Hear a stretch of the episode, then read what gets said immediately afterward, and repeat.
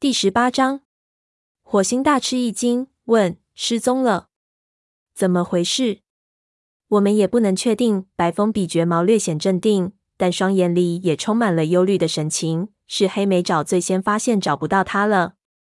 我原本怪他小题大做，但我们寻遍了整个营地，也没见到他的影子。而且营地里没有猫看见他何时离开的。绝毛插言说：“都是我的错。”我是他的师傅啊！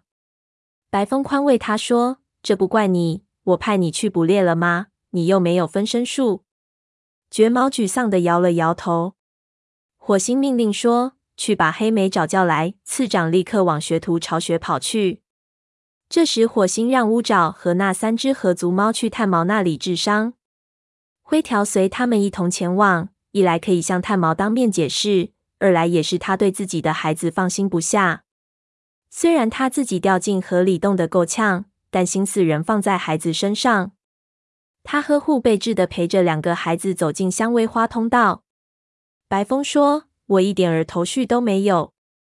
也许黄爪突然心血来潮，独自离开营地；也可能他在某个地方中了圈套，或者受了伤。”绝毛生气的截断他的话说：“或者在影族里，他可能被虎星偷走了。”火星平静的说。但虎星一直待在河族的领地里，黑角和黑条也在。他看见白风惊讶地动了动耳朵，这才意识到这位族长代表对刚才发生的事情还一无所知。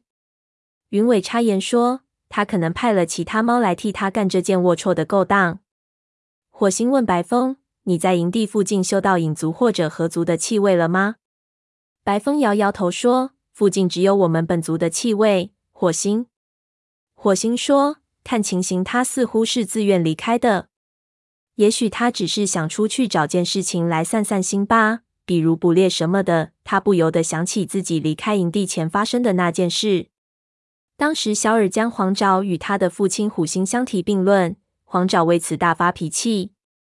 火星怀疑自己没有充分估计到黄爪受伤害的程度。就在他沉思的时候，黑莓爪走了过来。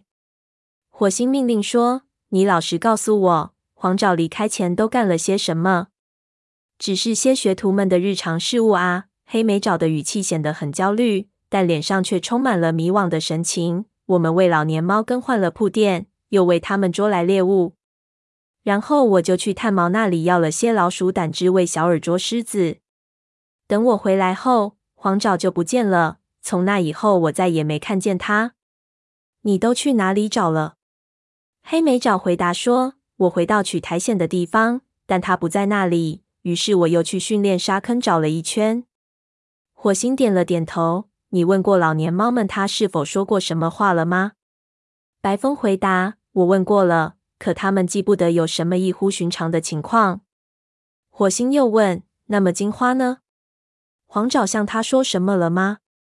白风摇了摇头说：“他都快急疯了。”我派他和鼠毛去松林里找找看，他们还没有回来。火星问：“你嗅到黄爪的气味踪迹了吗？”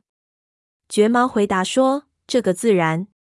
我们循着它的气味追到山沟上，然后就嗅不到了。”火星一时间迟疑不决，他非常希望黄爪的失踪能够用一个简单的理由解释清楚。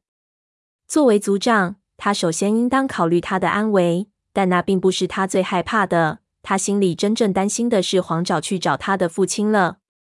他说：“我在想想法子，也许来不及了。”但云伟自告奋勇地说：“我和你一起去。”火星感激地冲他点点头。云伟是族里最优秀的追踪能手，于是他说：“好吧，沙风次长，你们也一起去。”火星带领队伍又走出营门。此时已经是大半夜了，他却连眼都没有合一下。他身上一点儿力气都没有，最想做的事就是躺在巢穴里美美吃上一顿。不过目前那只是奢望罢了。在山沟里找到黄爪的气味并不难，可到了山沟外，他却怎么也找不到黄爪的气味。就像绝毛所说的一样，火星怀疑黄爪是不是为了躲避追踪，故意在石头上跳跃着离去的。难道黄爪真的在雷族里过得不快乐，以至于决意要离家出走吗？就在他沉思的时候，忽然，一处灌木丛里传来云尾的叫喊声：“在这里！”他从这里走的。火星急忙赶过去。虽然黄爪的气味很微弱，但他只嗅了一下便识别出来了。他和云尾在充满繁杂气味的空气中努力搜寻着黄爪的气味踪迹，一路追踪到树林里。从气味中看，黄爪是独自离去的。但当他们追到一处空地边的时候，黄爪的气味再度消失。这一回，连云尾那灵敏的鼻子都嗅不到了。一阵寒风吹来，云层遮住了月亮，他们都冷得瑟瑟发抖。火星心有不甘地又绕着那片空地找了一圈。这时，冰凉的雨点儿开始从天上滴落。云尾骂道：“该死！这下我们可没法子再找了。”火星虽然不情愿，但也不得不同意云尾的意见。他把仍旧在四处探寻的沙峰和次长叫过来，说：“我们回去吧。”现在即使找也是白找。沙峰朝着气味踪迹的方向望去，说：“看情形，他似乎往四棵树去了。”火星觉得他的话很有道理。如果黄爪想去会见外族猫，或者去外族的领地，十有八九会经过四棵树。想到这里，他心里顿时充满了恐慌。他可不相信黄爪只是外出捕猎。而且从其他武士的眼神中，他也看出他们和他的想法一样。黄爪去投奔影族了。搜寻队回到营地时，绝毛和黑莓爪仍在会场上焦急地等待着。黄爪的母亲金花和鼠毛也在。四只猫眼看着雨越下越大，心里都感到烦乱和绝望。火星刚走进营地，金花立刻迎上去问：“怎么样？找到什么了？”火星平静地说。什么也没有，我们不知道他去哪儿了。金花厉声说：“那你们为什么不继续在外面找？”火星摇了摇头，说：“天黑加下雨，我们无能为力呀。他可能到什么地方去了。”金花愤怒的尖叫：“你根本不在乎，是不是？你认为他是有意离开的？你从来就没有信任过他。”火星承认金花的指责并不完全没有道理。他正要加以辩白，却见金花一转身走进武士巢穴里。火星喊道：“请听我说！”但金花并没有理睬他。沙风同情地说：“他并不知道自己说了什么，我去帮他平静下来。”说着，他也走进了武士巢穴。火星身心疲惫，转头看着黑莓沼，以为免不了又要受一通指责。不料。黑莓沼只是静静地站在那里，眼里的神情不可捉摸。他说：“别难过，火星，我知道你已经尽力了，谢谢你。”说着，他垂下头，耷拉着尾巴向学徒巢穴走去。火星看着他离去，一种心力憔悴的感觉袭上他的心头。这一天，他觉得仿佛过了好几个月一般。天边隐隐透出了一线曙光，火星很想倒在地上睡一觉。但他还有件事情要做，他还得去炭毛那里看看和族猫的伤势怎么样了。在前往医务室的路上，火星又开始怀疑起自己的领导能力。一位武士被驱逐出去，投奔他的敌人了。一名学徒失踪了。整个丛林中都充满了恐怖和仇恨，令火星有种力不从心的感觉。他在小溪中看到的那个狮子的影像似乎越来越离谱。火星不由得怀疑他们是不是选错对象了。第二天早上，火星召集族群会议，准备把昨天发生的事情向族里通报，并且解释一下和族猫进入雷族营地的原因。他站在高岩上，看着大家纷纷从巢穴里出来。雾角和两个学徒已经坐在高岩下，灰条和炭毛陪着他们。三只合族猫看上去气色好多了。一顿美餐加上炭毛的精心照料，似乎使他们精力恢复了许多。乌爪一大早便离开了营地，他的耳朵上裹着蛛丝。昨日的战斗依然令他感到心潮澎湃。临走前，他对火星说：“真是太美妙了，以前的训练课程真不是白上的，我竟然还记得许多格斗招式。”火星高兴地说：“你表现得非常好，你是雷族真正的朋友。”乌爪郑重其事地说：“虎星现在的势力越来越大，雷族需要所有朋友的鼎力相助。他花了一些时间到蓝星的墓地前哀悼，然后才离开，返回他的两腿动物农田。火星不知道自己是否还需要请乌爪来帮忙，大家只有联合起来才能把虎星赶出森林。但火星知道，事情发展到最后，仍然是他和虎星的单独对决。等大家到齐后，火星开始讲话。想必大家都已经知道，昨天晚上灰条、乌爪和我到河族领地里走了一遭。接着，他把古山、腐烂的猎物以及虎星对混血猫的刻骨仇恨讲述了一遍。当他讲到时髦被杀的情景时，声音禁不住颤抖起来。群猫听到这个悲惨而可怕的事情时，都非常同情河族猫，心里充满了恐惧。陈猫大声吼道：“我们现在为什么不向影族发动攻击，报这血海深仇呢？”火星说：“事情没那么简单，仅靠雷族无法对付影族和河族，更别提打赢了。”云尾跳起身嚷嚷：“是总比不是强吧？”火星继续说：“我和你们的心情一样。”我也痛恨虎星的所作所为，也担心他将来会做出什么别的坏事来。我只想知道星族想要我们怎么做，但到目前为止，星族还没有任何指示。炭毛，星族向你传达消息了吗？炭毛仰头说：“没有。”云尾恼火的晃了晃尾巴，又坐了回去。亮星赶紧轻抚他的肩膀，帮助他消火气。火星犹豫了一下。其实星族并非没有给他任何消息。在那条小溪边，他在水中的倒影变成了一头威风凛凛的雄狮。他又想起蓝星的预言，四个将变成两个，狮子和老虎之间发生大战。想到这里，火星脑中突然灵光一闪，顿时感觉眼前光明一片。四个将变成两个，那是否意味着雷族必须和风族联盟呢？嘿。我们还没走呢，火星。橙猫的声音打断了火星的沉思。他猛地一惊，急忙说：“对不起，我召集大家来是为了向我们营救出的三只合族猫表示欢迎。雾角和灰条的两个孩子鱼爪、风爪，大家都很熟悉了。我觉得我们应该让他们暂时留在雷族，直到他们安安全全的返回家园。”会场上顿时响起一片嗡嗡的议论声。大多数猫都表示赞同，但也有个别猫拿不定主意。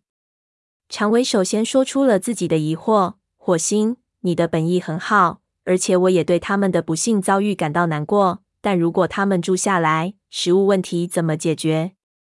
现在正值落叶季节，我们连自己都养活不了。”灰条跳起身说：“我为他们捕猎，我在为族群捕猎的同时，也为他们三个提供食物。”雾角说：“我们可不是坐等吃白食的废物，给我们一两天的时间来恢复体力，我们会为自己和大家捕猎。”鼠毛站起来对火星说：“现在不是谁去捕猎的问题，今年的落叶季节比往常更加难熬，我们都吃不饱肚子。要和这个什么虎族战斗，大家又需要充沛的体力。我的意见是，他们应该回家去。”还没等火星说话，沙风便跳起来说。他们不能回家？难道你没长耳朵吗？如果他们回去，会像时髦那样被杀死的。绝毛补充说：“难道你想让雷族背负上背信弃义的骂名吗？”鼠毛低头看着地上，身上的毛因为恼怒而竖立起来。白风不紧不慢地说：“有件事我得说明一下，那就是这三只猫的身上都具有雷族的血统，他们有权利要求我们提供庇护。”众猫立刻纷纷向那三只合族猫投去惊奇的目光。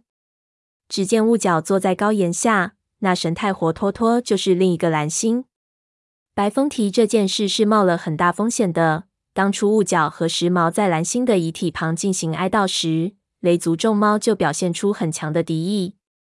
不过这一回，大家听完发生在古山旁边的事情后，都已经对这三只河族猫充满了深深的同情。因此，并没有表现出敌意，就连鼠毛和长尾也不再刁难。火星低头俯视这三只河族猫，说：“欢迎到雷族来。”雾角感激的低头行礼，说：“谢谢你，火星，大恩大德永念不忘。”火星说：“这只是我该做的事罢了。希望你们能尽快康复。”炭毛说：“放心吧，火星，只要他们能吃好睡好，不会有大碍的。”鱼爪心有余悸地说：“是啊，我们在那个可怕的洞牢里，连个铺垫都没有。”雾角舔了他一下，说：“别再想过去的事了。从现在开始，集中精力把身体养好。等你恢复体力后，我们继续课程训练。”火星这才记起，雾角还是鱼爪的老师呢。不过这是在雷族的领地里，和族猫不熟悉环境，训练时会遇到很多困难的。就在他考虑这些事情的时候，灰条说：“风爪的老师时髦已经死了，他需要再找一位师傅。我能做他的师傅吗？”说着，他慈爱地看着自己的儿子，眼中充满了骄傲。火星见了，也为他感到高兴。说：“好主意，我们立刻举行拜师典礼。风爪其实并不算是真正的雷族成员，因此为他举行典礼有些不伦不类。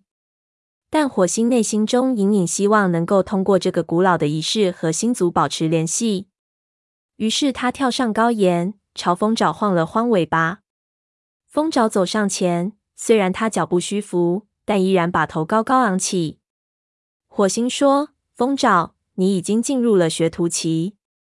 时髦是一位品格高尚的老师，雷族为他的死感到十分痛心。现在你需要一位新老师来指导你完成学徒训练。他转头对灰条说：“灰条，风爪的训练将由你来负责指导。你是一名经验丰富的武士，我希望你能把自己的知识传授给这名学徒。”灰条庄严肃穆地点了点头。走过去，用鼻子触了触儿子的额头。火星瞅了眼绝猫，看见他脸上充满了欣喜的神情，显然是在为老师收了名徒弟感到高兴。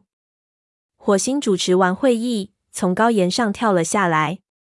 他看了眼周围，看见沙风还没有离开，于是说：“沙风，我想求你帮个忙。”沙风抬起头问：“什么事啊？”“是关于雾角的。”他对这里环境不熟悉，既不知道训练的场所在哪儿，也不知道哪里是捕猎的最佳地点，因此训练鱼爪时肯定会遇到不少困难。其实火星对自己的这个建议也是没底。不久前，他让绝毛做黄爪的师傅，沙风对此事一直耿耿于怀，认为火星小瞧他。这次他也许又会采取抵触态度。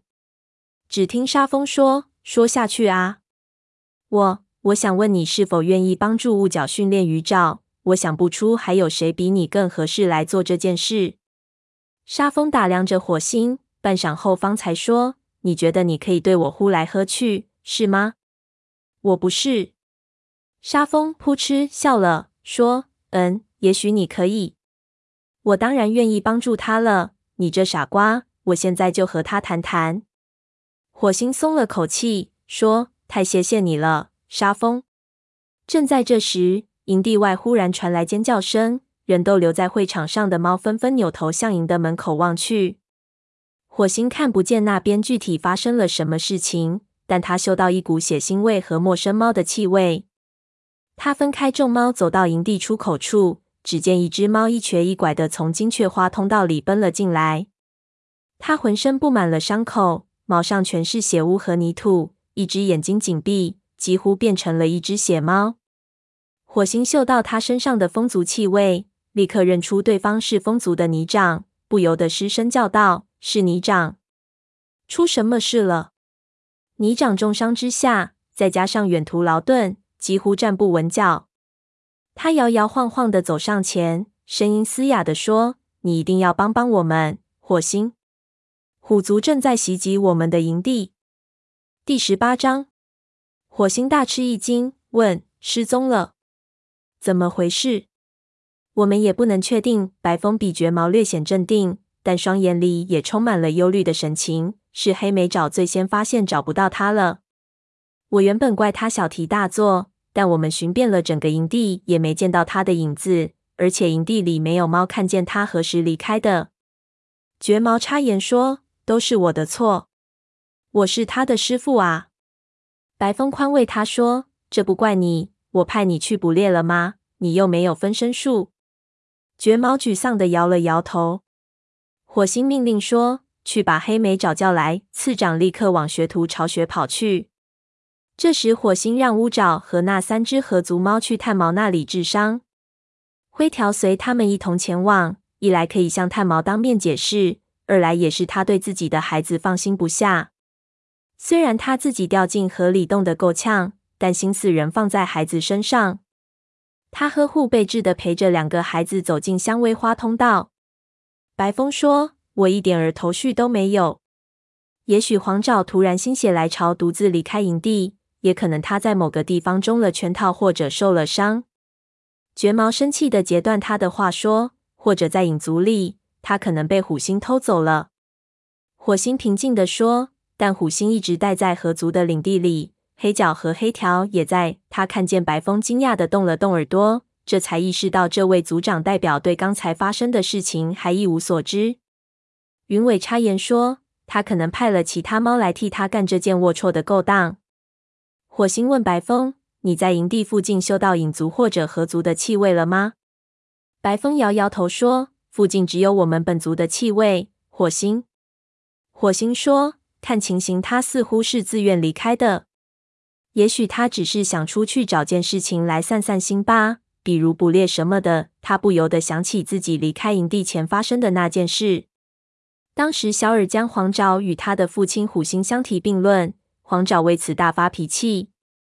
火星怀疑自己没有充分估计到黄爪受伤害的程度。就在他沉思的时候，黑莓爪走了过来。火星命令说：“你老实告诉我，黄爪离开前都干了些什么？只是些学徒们的日常事务啊。”黑莓爪的语气显得很焦虑，但脸上却充满了迷惘的神情。我们为老年猫更换了铺垫，又为它们捉来猎物。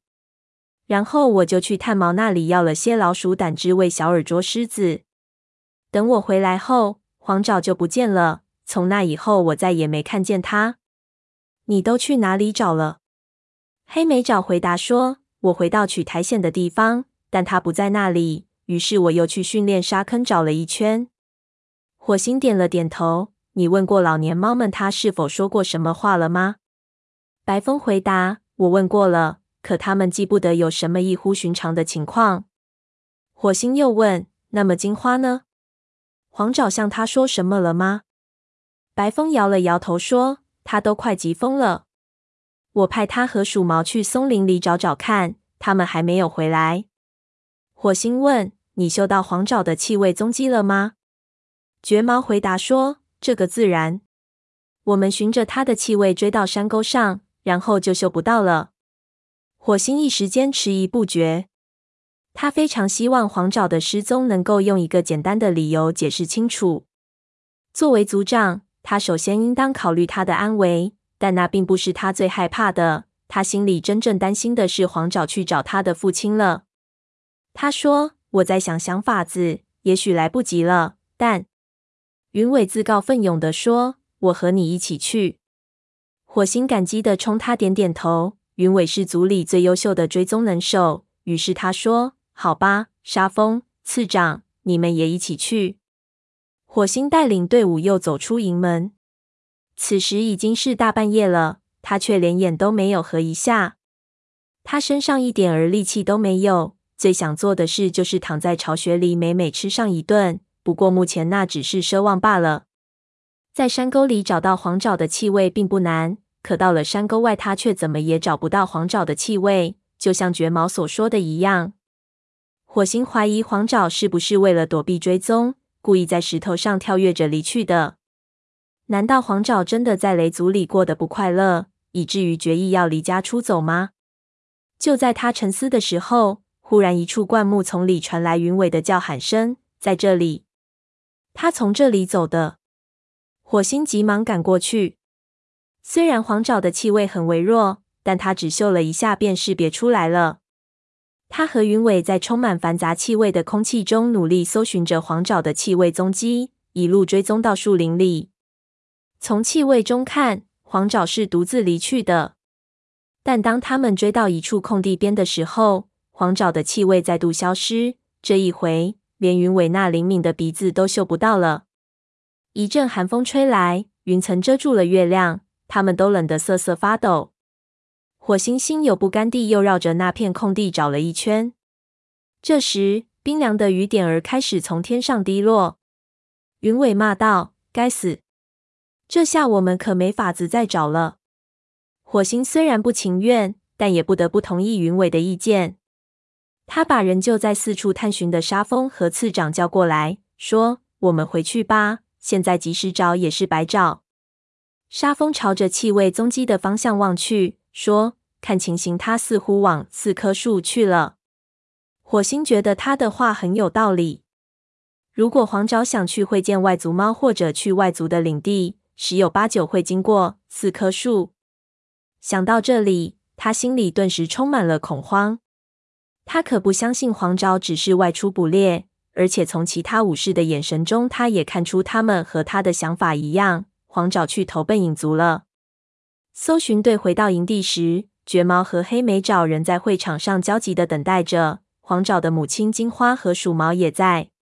四只猫眼看着雨越下越大，心里都感到烦乱和绝望。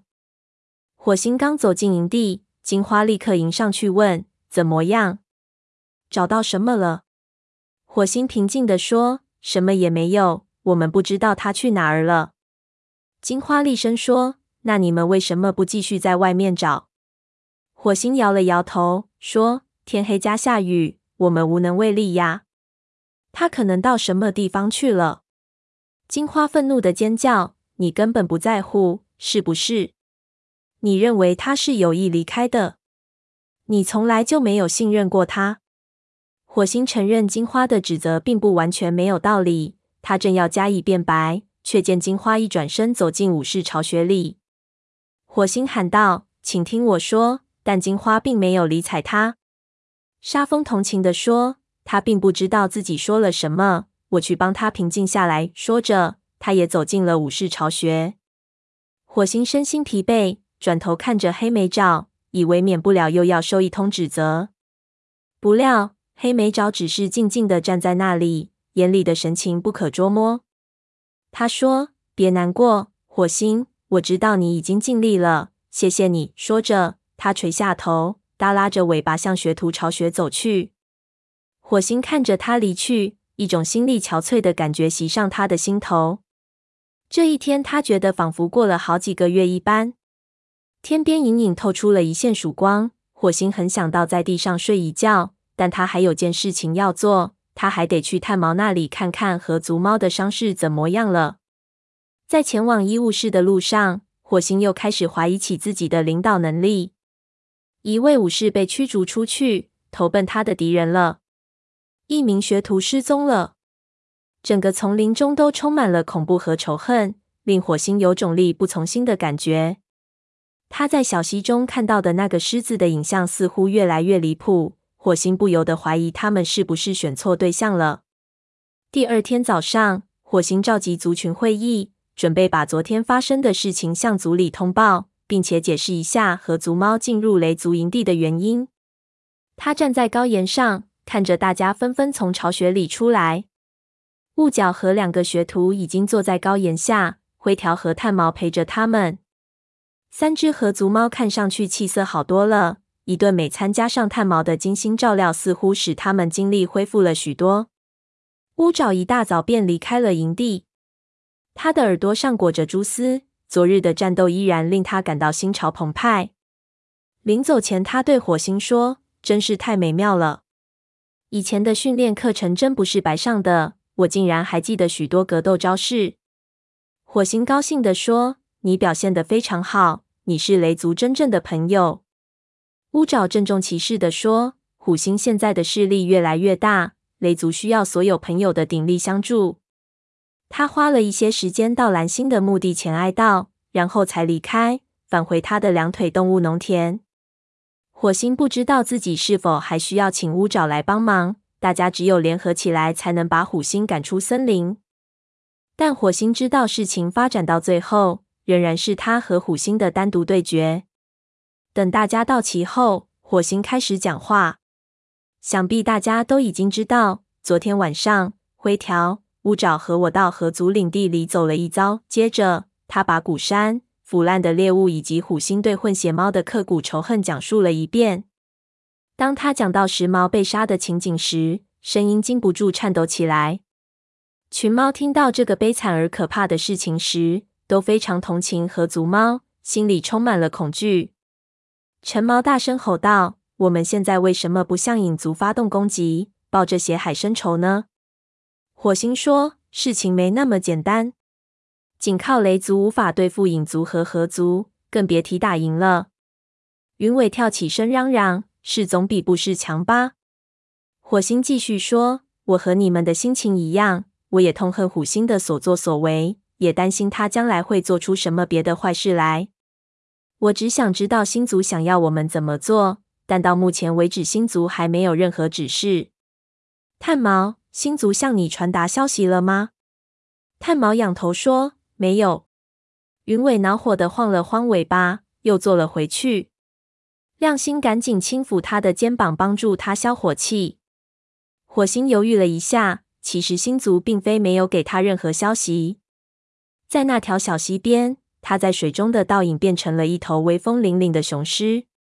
他又想起蓝星的预言，四个将变成两个，狮子和老虎之间发生大战。想到这里，火星脑中突然灵光一闪，顿时感觉眼前光明一片。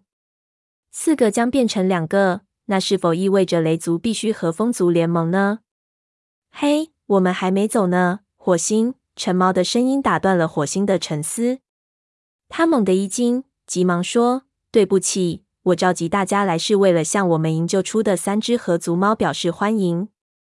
雾角和灰条的两个孩子鱼爪、风爪大家都很熟悉了。我觉得我们应该让他们暂时留在雷族，直到他们安安全全的返回家园。”会场上顿时响起一片嗡嗡的议论声，大多数猫都表示赞同，但也有个别猫拿不定主意。长尾首先说出了自己的疑惑：“火星，你的本意很好，而且我也对他们的不幸遭遇感到难过。但如果他们住下来，食物问题怎么解决？现在正值落叶季节，我们连自己都养活不了。”灰条跳起身说：“我为他们捕猎，我在为族群捕猎的同时，也为他们三个提供食物。”雾角说：“我们可不是坐等吃白食的废物。”给我们一两天的时间来恢复体力，我们会为自己和大家捕猎。鼠毛站起来对火星说：“现在不是谁去捕猎的问题，今年的落叶季节比往常更加难熬，我们都吃不饱肚子。要和这个什么虎族战斗，大家又需要充沛的体力。我的意见是，他们应该回家去。”还没等火星说话，沙风便跳起来说：“他们不能回家，难道你没长耳朵吗？”如果他们回去，会像时髦那样被杀死的。绝毛补充说：“难道你想让雷族背负上背信弃义的骂名吗？”鼠毛低头看着地上，身上的毛因为恼怒而竖立起来。白风不紧不慢地说：“有件事我得说明一下，那就是这三只猫的身上都具有雷族的血统，他们有权利要求我们提供庇护。”众猫立刻纷纷向那三只合族猫投去惊奇的目光。只见雾角坐在高岩下，那神态活脱脱就是另一个蓝星。白风提这件事是冒了很大风险的。当初雾角和时髦在蓝星的遗体旁进行哀悼时，雷族众猫就表现出很强的敌意。不过这一回，大家听完发生在古山旁边的事情后，都已经对这三只河族猫充满了深深的同情，因此并没有表现出敌意。就连鼠毛和长尾也不再刁难。火星低头俯视这三只河族猫，说：“欢迎到雷族来。”雾角感激地低头行礼，说：“谢谢你，火星，大恩大德永念不忘。”火星说：“这只是我该做的事罢了，希望你们能尽快康复。”炭毛说：“放心吧，火星，只要他们能吃好睡好，不会有大碍的。”鱼爪心有余悸地说：“是啊，我们在那个可怕的洞牢里，连个铺垫都没有。”雾角舔了他一下，说：“别再想过去的事了。从现在开始，集中精力把身体养好。等你恢复体力后，我们继续课程训练。”火星这才记起，雾角还是鱼爪的老师呢。不过这是在雷族的领地里，和族猫不熟悉环境，训练时会遇到很多困难的。就在他考虑这些事情的时候，灰条说：“风爪的老师时髦已经死了，他需要再找一位师傅。我能做他的师傅吗？”说着，他慈爱地看着自己的儿子，眼中充满了骄傲。火星见了也为他感到高兴，说：“好主意，我们立刻举行拜师典礼。”风爪其实并不算是真正的雷族成员，因此为他举行典礼有些不伦不类。但火星内心中隐隐希望能够通过这个古老的仪式和星族保持联系。于是他跳上高岩，朝风爪晃了晃尾巴。风爪走上前，虽然他脚步虚浮，但依然把头高高昂起。火星说：“风爪，你已经进入了学徒期。时髦是一位品格高尚的老师，雷族为他的死感到十分痛心。现在你需要一位新老师来指导你完成学徒训练。”他转头对灰条说：“灰条，风爪的训练将由你来负责指导。你是一名经验丰富的武士，我希望你能把自己的知识传授给这名学徒。”灰条庄严肃穆地点了点头。走过去，用鼻子触了触儿子的额头。火星瞅了眼绝猫，看见他脸上充满了欣喜的神情，显然是在为老师收了名徒弟感到高兴。火星主持完会议，从高岩上跳了下来。他看了眼周围，看见沙峰还没有离开，于是说：“沙峰，我想求你帮个忙。”沙峰抬起头问：“什么事啊？”“是关于雾角的。”他对这里环境不熟悉，既不知道训练的场所在哪儿，也不知道哪里是捕猎的最佳地点，因此训练鱼爪时肯定会遇到不少困难。其实火星对自己的这个建议也是没底。不久前，他让绝毛做黄爪的师傅，沙风对此事一直耿耿于怀，认为火星小瞧他。这次他也许又会采取抵触态度。只听沙风说：“说下去啊，我。”我想问你是否愿意帮助雾角训练鱼照？我想不出还有谁比你更合适来做这件事。沙风打量着火星，半晌后方才说：“你觉得你可以对我呼来喝去，是吗？”我不是。沙风扑哧笑了，说：“嗯，也许你可以。我当然愿意帮助他了。你这傻瓜，我现在就和他谈谈。”火星松了口气，说：“太谢谢你了。”沙风。正在这时，营地外忽然传来尖叫声，人都留在会场上的猫纷纷扭头向营的门口望去。火星看不见那边具体发生了什么事情，但他嗅到一股血腥味和陌生猫的气味。他分开众猫，走到营地出口处，只见一只猫一瘸一拐地从金雀花通道里奔了进来。它浑身布满了伤口，毛上全是血污和泥土，一只眼睛紧闭。几乎变成了一只血猫。火星嗅到他身上的风族气味，立刻认出对方是风族的泥掌，不由得失声叫道：“是泥掌！出什么事了？”泥掌重伤之下，再加上远途劳顿，几乎站不稳脚。他摇摇晃晃地走上前，声音嘶哑地说：“你一定要帮帮我们，火星！虎族正在袭击我们的营地。”